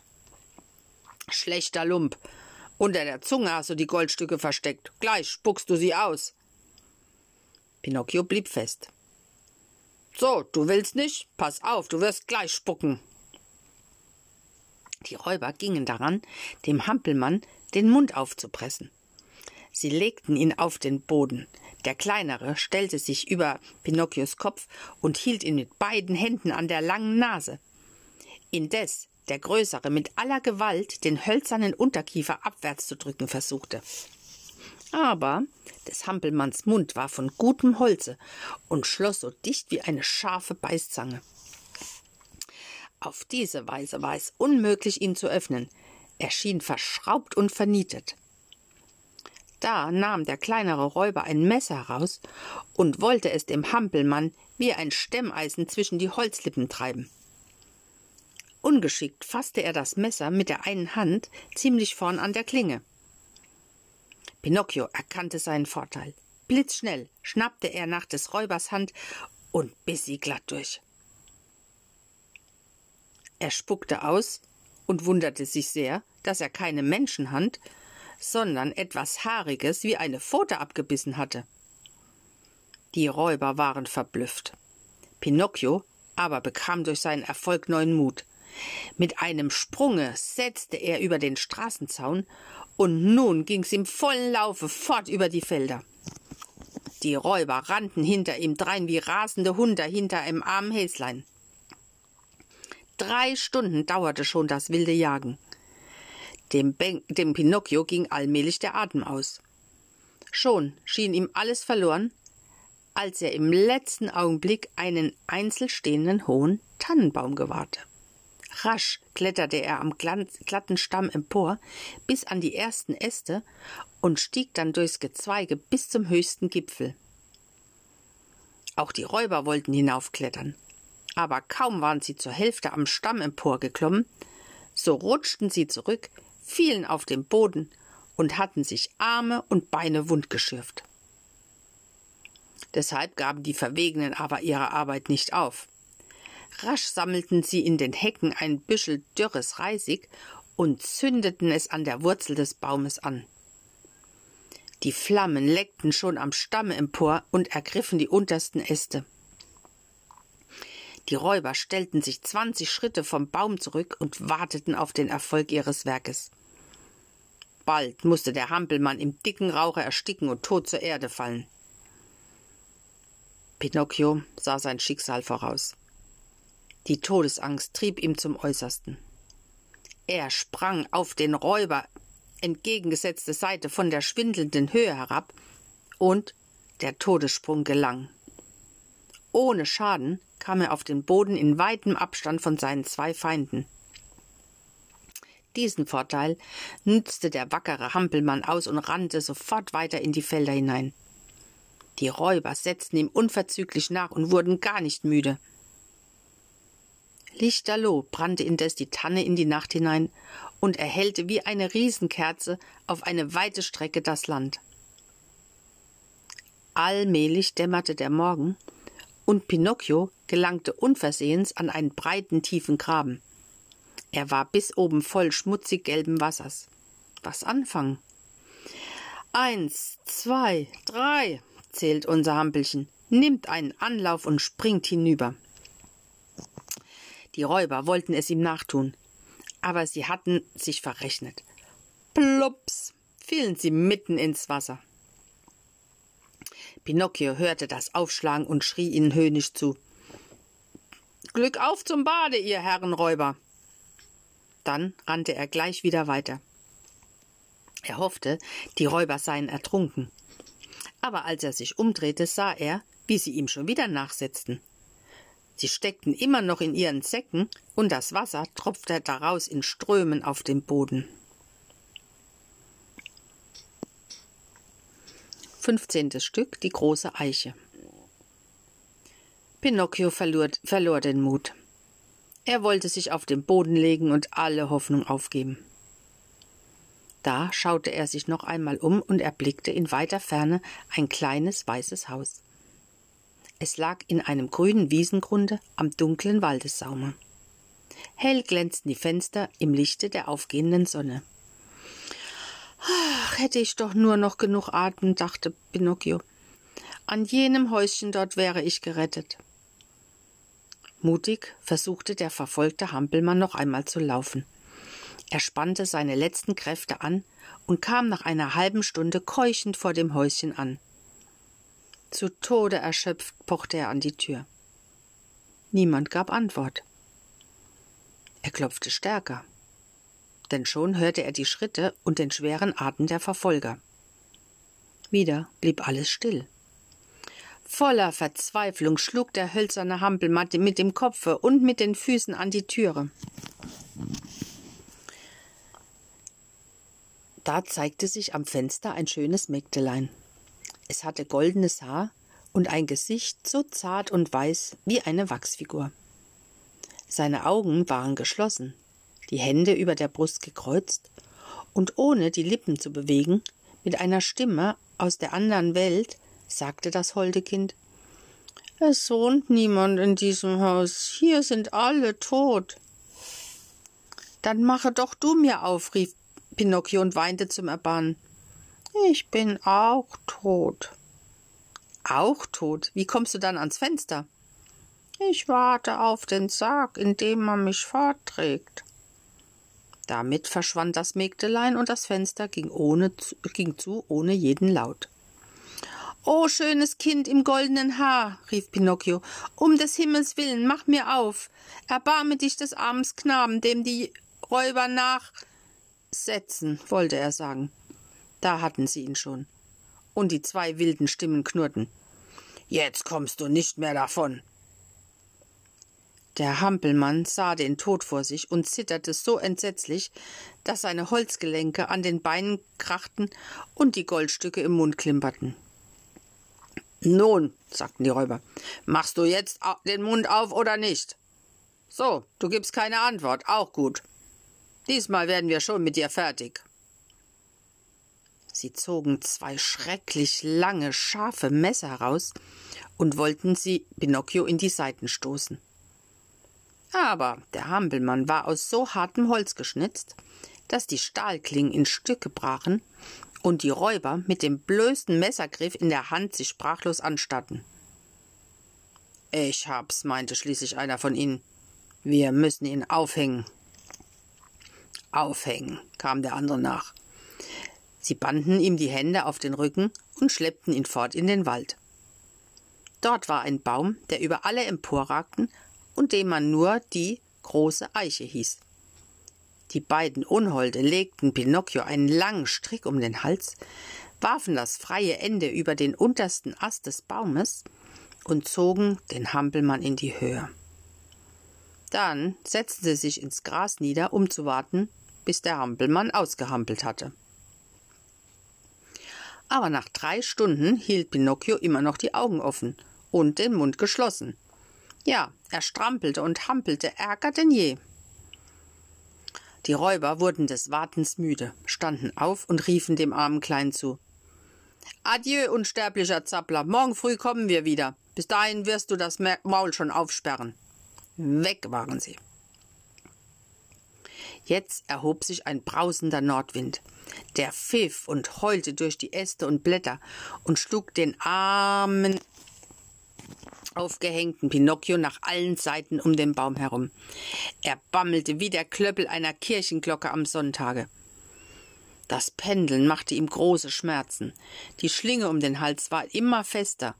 Sie schnürte ihm die Kehle zu und nahm ihm den Atem. Die Augen wurden ihm trübe. Er fühlte den Tod nahen. Aber immer noch hatte er Hoffnung, dass jemand komme und ihn befreie. Er hoffte und hoffte, aber es kam niemand. Da fiel ihm sein lieber Vater ein, und fast sterbend hauchte er noch Vater, lieber Vater, wenn nur du hier wärest. Mehr konnte er nicht mehr sprechen.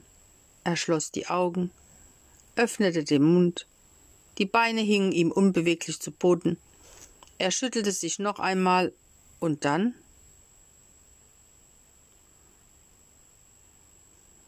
Sechzehntes Stück Das Mägdelein mit dem goldenen Haar. In diesem Augenblicke, als Pinocchio zu sterben glaubte, trat das Mägdlein mit dem goldenen Haar wieder ans Fenster. Es hatte Mitleid bekommen mit dem armen Hampelchen, das vom Winde gefasst und hin und her schaukelte. Zierlich klatschte das holde Kind dreimal in die Hände und schlug dreimal leicht mit dem Fuß auf den Boden. Auf dies Zeichen entstand sogleich ein Flügelrauschen. Ein großer Falke kam und setzte sich auf den Fenstersims. Was befiehlt mir meine schöne Fee? fragte der Falke und setzte den Schnabel zwischen die Füße als Zeichen der Ehrfurcht.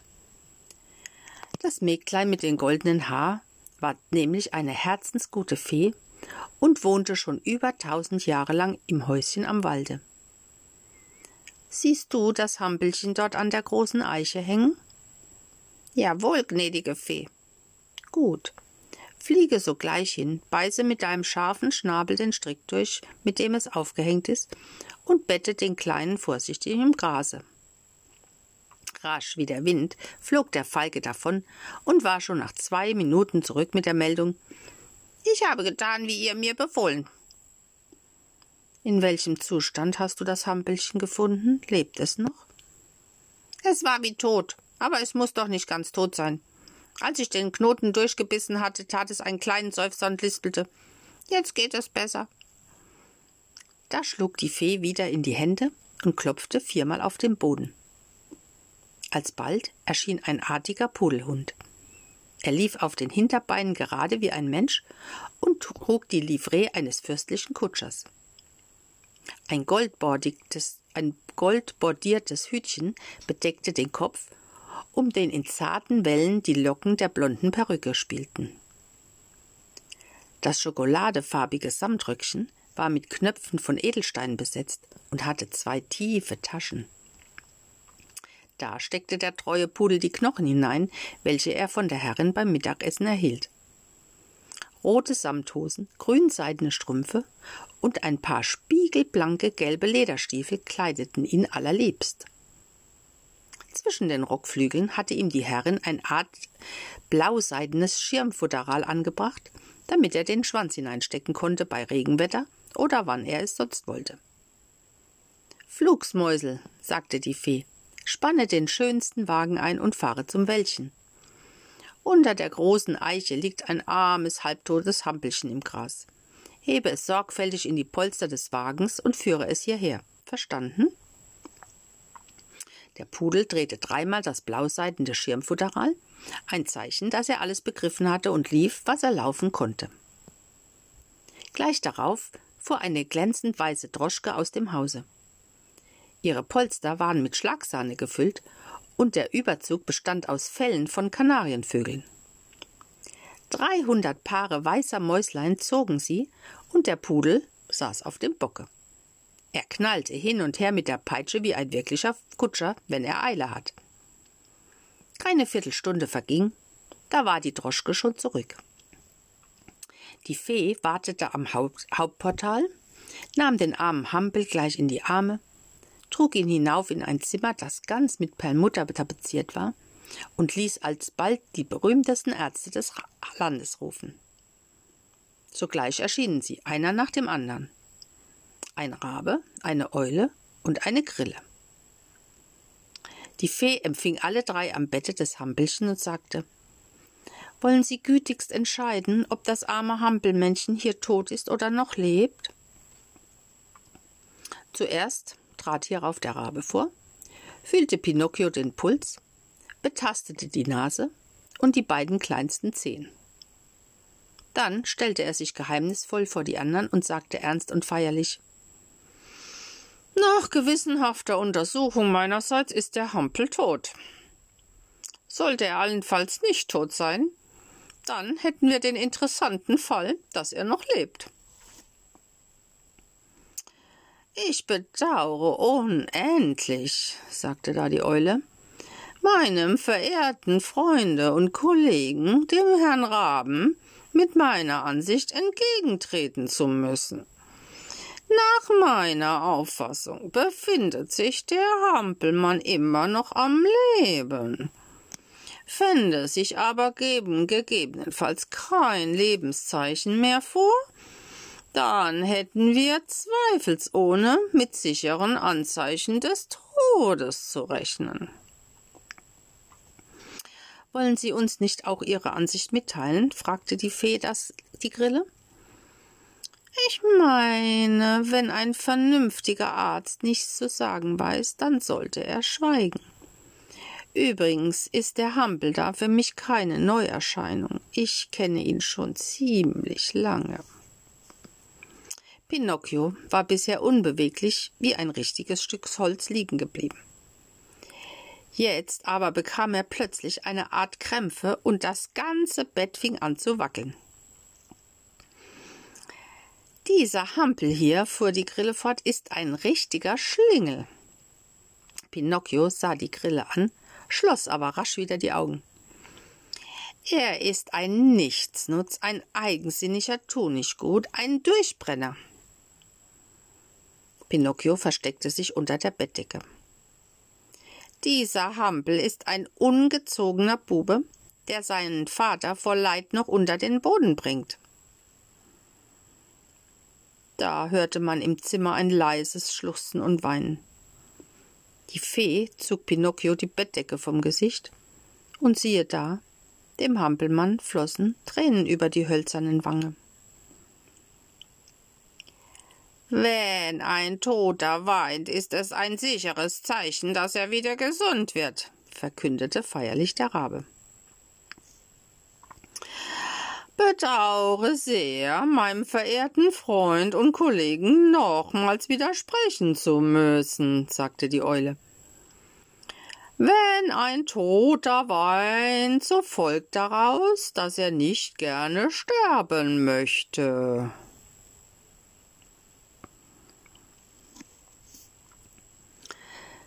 Siebzehntes Stück Die Totengräber Das Lügen und die lange Nase Die drei Ärzte gingen. Pinocchio atmete schnell und kurz, und sein Gesicht war glühend heiß. Er hatte ein gefährliches Fieber.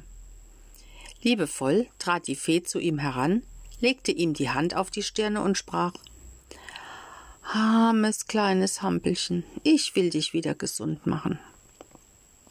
Sie holte aus einem goldenen Schränkchen ein weißes Pulver, löste es in einem Glase Wasser auf und reichte es Pinocchio mit den Worten Trinke dieses Wasser, und morgen wirst du wieder wohl. Ist es bitter? Ja, aber es tut dir gut. Bittere Sachen mag ich nicht. Folge mir doch und trinke. Ich kann aber bittere Getränke nicht ertragen. Trinke es nur. Dann gebe ich dir gleich ein Stück Zucker, dass du einen süßen Mund bekommst. Wo ist der Zucker? Da, sagte die Fee und zeigte eine goldene Zuckerdose. Ich will erst den Zucker, dann trinke ich auch das bittere Zeug da. Versprichst du mir? Ja, die Fee gab ihm den Zucker. Pinocchio zerbiss und schluckte ihn in einem Atemzuge, leckte sich die Lippen ab und meinte Wenn Zucker eine Medizin wäre, möchte ich gerne ganz krank sein. Trinke jetzt ein bisschen Wasser und halte dein Versprechen. Mit Widerwillen nahm Pinocchio das Glas in die Hand und fing an daran zu riechen. Er setzte es an die Lippen, aber gleich roch er noch einmal und sagte Nein, es ist zu bitter, viel zu bitter, ich kann es nicht trinken. Das weißt du doch gar nicht. Du hast es ja noch nicht einmal versucht. Ich merke es doch. Ich habe es gerochen. Erst noch ein Stück Zucker, dann will ich's trinken. Mit der Liebe einer geduldigen Mutter steckte ihm die Fee ein zweites Stück Zucker in den Mund und reichte ihm wieder das Glas. Da rückte der Hampel im Bett hin und her und sagte So geht es nicht, so kann ich nicht trinken. Warum denn nicht? Die Federdecke auf den Füßen ist mir zu schwer. Dann nahm die Fee die Decke weg. Ich kann doch nicht trinken. Was behagt dir sonst nicht? Die Zimmertür ist halb auf, das kann ich nicht ertragen. Da ging die Fee und schloss die Tür. Jetzt fing Pinocchio laut an zu schluchzen, und zwischen den Schluchzern grollte er. Oh, überhaupt, oh, das bittere Zeug, oh, das trinke ich nicht, oh, nein, nein, nein, oh, oh, oh. Liebes Kind, es wird dich reuen. Mir ist alles gleich. Mit deinem Fieber musst du in ein paar Stunden sterben. Ist mir auch gleich. Hast du keine Angst vor dem Sterben? Ich Angst. Hm, lieber sterben, als diese schlechte Medizin trinken. Leise ging die Tür auf. Vier schwarze Hasen kamen und trugen einen kleinen Sarg herein. Was wollt ihr hier? rief Pinocchio und setzte sich voll Schrecken im Bette auf. Wir wollen dich mitnehmen, sagte der größte von den schwarzen Hasen. Mitnehmen? Ich bin ja noch gar nicht tot. Noch ein paar Minuten und du wirst es sein, denn du hast die Medizin nicht getrunken, die dir das Fieber nehmen sollte. Liebe, liebe Fee, flehte Pinocchio. Oh, gib mir schnell das Glas, schnell, um Himmels willen, schnell. Ich will nicht sterben, nein, nicht sterben. Mit beiden Händen nahm er das Glas und trank es auf einen Zug leer. Ein anderes Mal, sagte der größte Hase. Heute sind wir umsonst gekommen. Sie drehten sich mit ihrem Sarg um und gingen brummend und schimpfend zur Tür hinaus.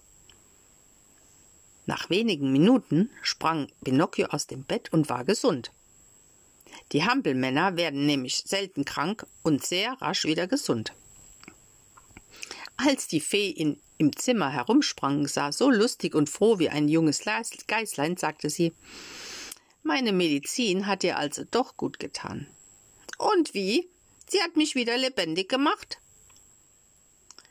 Warum konntest du dich dann so lange bitten lassen, bis du sie getrunken hast? Das machen alle Kinder so, weil sie vor der Medizin mehr Angst haben als vor der Krankheit. Schämt euch, ihr dummen Kinder. Ihr solltet bedenken, dass eine bittere Medizin die Krankheit nimmt und vor dem Sterben bewahrt. Ja, ja. Ein anderes Mal lasse ich mich nicht mehr bitten. Ich werde schon an die schwarzen Hasen denken. Dann nehme ich gleich das Glas und drunten ist schon die Medizin. Komm jetzt ein wenig zu mir her und erzähle, wie du unter die Räuber geraten bist. Pinocchio fing an. Es war so. Der Direktor Feuerschlund gab mir fünf Goldstücke und sagte, da, bring das deinem Vater. Aber auf der Straße habe ich den Fuchs und die Katze getroffen. Das sind zwei gute Leutchen. Sie haben zu mir gesagt. Willst du, dass diese fünf Stücke tausend oder zweitausend werden? Geh mit uns, wir führen dich aufs Wunderfeld. Da habe ich gesagt, ich gehe mit und sie sagten, wir wollen im geleimten Vogel einkehren.